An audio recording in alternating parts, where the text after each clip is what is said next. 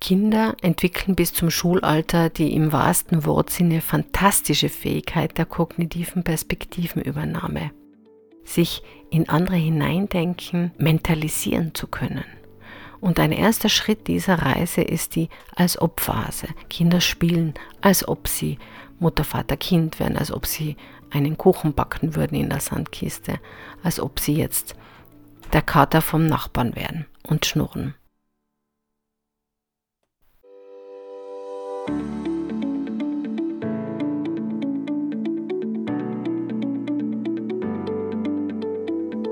Zum Rendezvous mit Wissenschaft und Lebensalltag. Hier ist eine neue Folge von Blickpunkt Erziehung, dem Podcast mit Iris van den Hofen.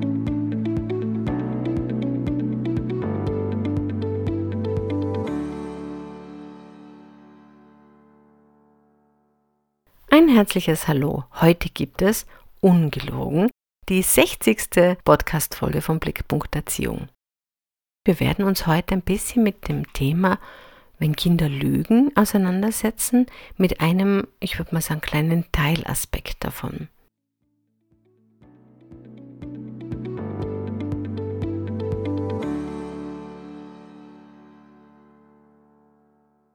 Das machen wir, indem wir uns eine Lebensphase herausgreifen, so ums Kindergartenalter herum, in der wir häufig erschrocken sind, dass ein Kind lügt. Einfach so. Und ich habe ähm, dazu einen kurzen Beitrag geschaltet auf Social Media, woraufhin ich einen ganz spannenden Kommentar erhalten habe von einer Mutter, die sich mit ihrer Tochter unterhalten hat und dann von einem Erwachsenen darauf angesprochen wurde, warum sie sich denn anlügen lasse von ihrem Kind. Und sie war, sie schreibt, erstmal verwirrt. Was ich sehr schön finde, dass sie gar nicht auf die Idee gekommen ist, dass es um Lüge geht. Was war das überhaupt für ein, für ein Dialog zwischen ihr und ihrer Tochter? Ihre Tochter hat gesagt, im Garten ist ein lila Drache. Und die Antwort von der Mama war, ich hoffe, er läuft nicht durchs Blumenbeet. Ja, da hat's die Tochter gut getroffen mit einer Mama, die so einfühlsam mit ihr in Beziehung treten kann und da schon mal gar nicht auf die Idee kommt, dass sie hier angelogen wird. Schnell passiert es jedoch auch, dass wir in diesem fantastischen Galopp nicht mithalten können und ja, einfach von unserem sachlichen Verständnis her ganz nüchtern sagen, das ist die Unwahrheit und dann muss ja eine Lüge dahinter stehen. Wenn wir aber wissen, dass sich im Kindergartenalter und auch schon davor, schon so mit etwa eineinhalb, zwei Jahren, eine wahre Wortexplosion ereignet und sich fast zeitgleich das Tor zur Fantasie öffnet, dann ist das eine ganz spannende Zeit. Kinder mit 18 Monaten sprechen so im Durchschnitt und das dürfen wir immer ganz vorsichtig betrachten, denn es gibt Kinder, die sind motorisch voll auf Zack und haben dafür weniger Zeit und holen es später nach. Ja, da gibt es dann die, die spät aufblühen und bis zum vierten Lebensjahr alles nachgeholt haben. Und dann gibt es die, die ein bisschen mehr Unterstützung brauchen auch. In der Regel können wir sagen, wenn Kinder so an die 50 Wörter in ihrer Wortschatzkiste haben, dann kommt es zu einer Wortexplosion und es kommen jede, jede Woche 50 neue Worte hinzu. Und diese neuen Worte kommen meist recht unbekümmert und bedeutungselastisch zum Einsatz. Das ist es, was die Kommunikation mit Kindern im wahrsten Sinne wundervoll und auch erhellend machen kann. Eine gelungene, bewusste Kommunikation ist immer verwoben, auch mit dem Menschen und mit dem Weltbild. Und das zeigt sich auch in dieser Lebensphase als unentbehrlich, wenn es darum geht, Menschen in diesem jungen Alter in ihrer Entwicklung zu begleiten. Wenn ich ein humanistisches Menschenbild habe und davon ausgehe, dass wir alle ein Potenzial haben, das wir gerne entwickeln möchten, und dass wir alle bedeutsam sein wollen und selbstwirksam sein wollen und es unsere Aufgabe ist, diese Möglichkeiten zumindest nicht zu beschneiden, zu erhalten, dann tue ich mir da schon ein Stück weit leichter.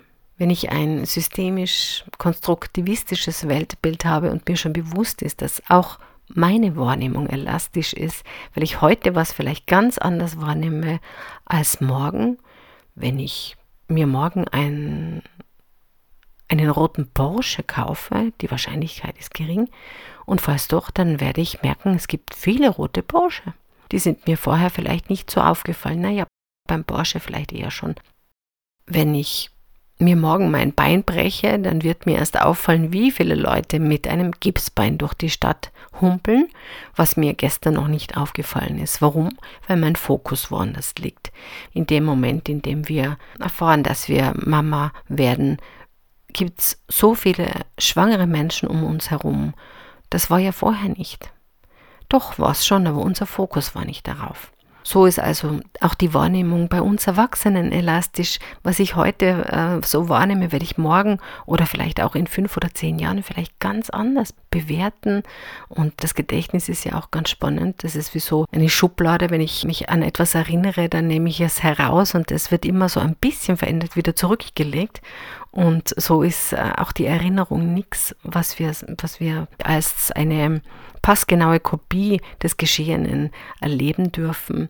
Und wenn wir wissen, dass was ich sehe, neben mir von einem anderen Blickpunkt aus betrachtet wird, mit einem anderen Vorerleben, mit anderen Erfahrungen, dann können wir davon ausgehen, dass wir unsere Wahrnehmungen und unsere Wahrheiten konstruieren und nicht einfach eins zu eins wahrnehmen, was denn da ist.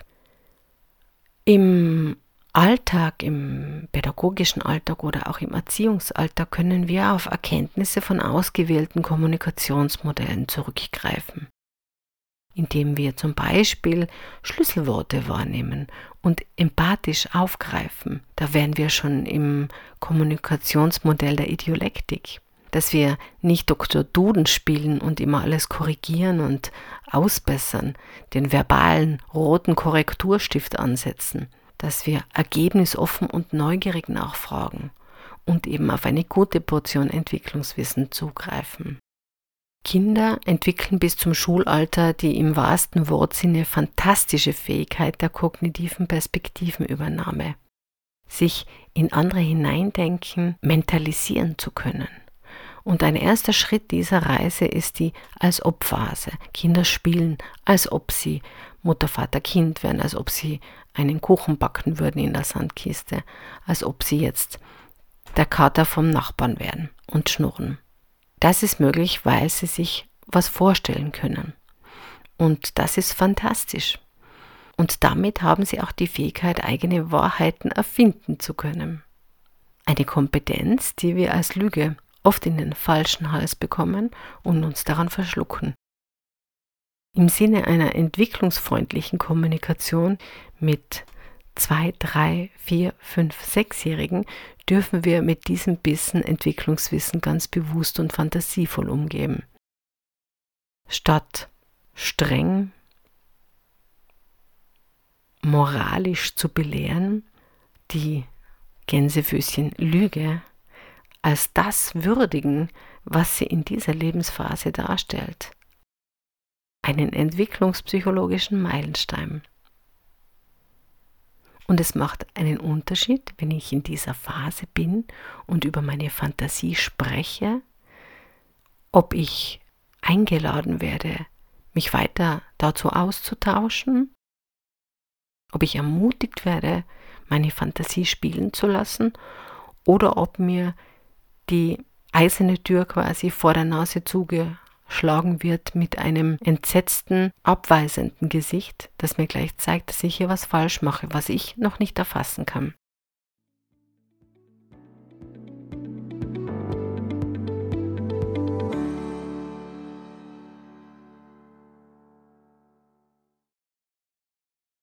Unsere Aufgabe ist hier also nicht, kleine Lügenbolde auszumachen und an den Pranger zu stellen, sondern diese Entwicklung von Fantasie die sprachliche Entwicklung auch zu begrüßen und Kinder dahingehend zu begleiten, dass sie eben in diesen reflektierenden Modus gut ankommen, wo sie dann mentalisieren können, wo sie reflektieren können, wo sie auch ihre eigene Fantasie zuverlässig, meistens, auch Erwachsene schaffen es nicht immer, als das wahrnehmen, was es ist, eine Fantasie und eben kein Lederdrache, der im Erdbeerbett steht.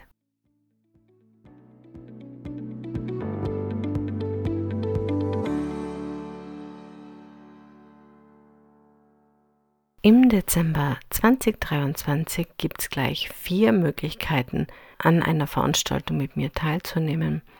Am 5. Dezember geht es um das Essen für und mit Kindern um den Familientisch.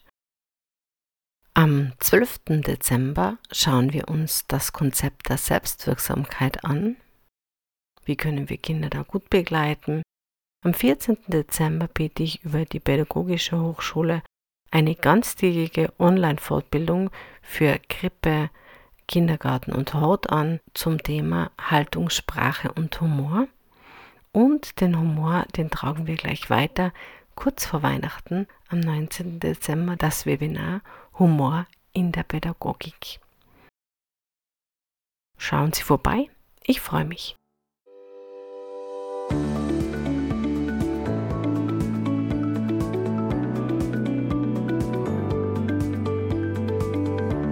Das war Blickpunkt Erziehung. Kindheit liebevoll begleiten.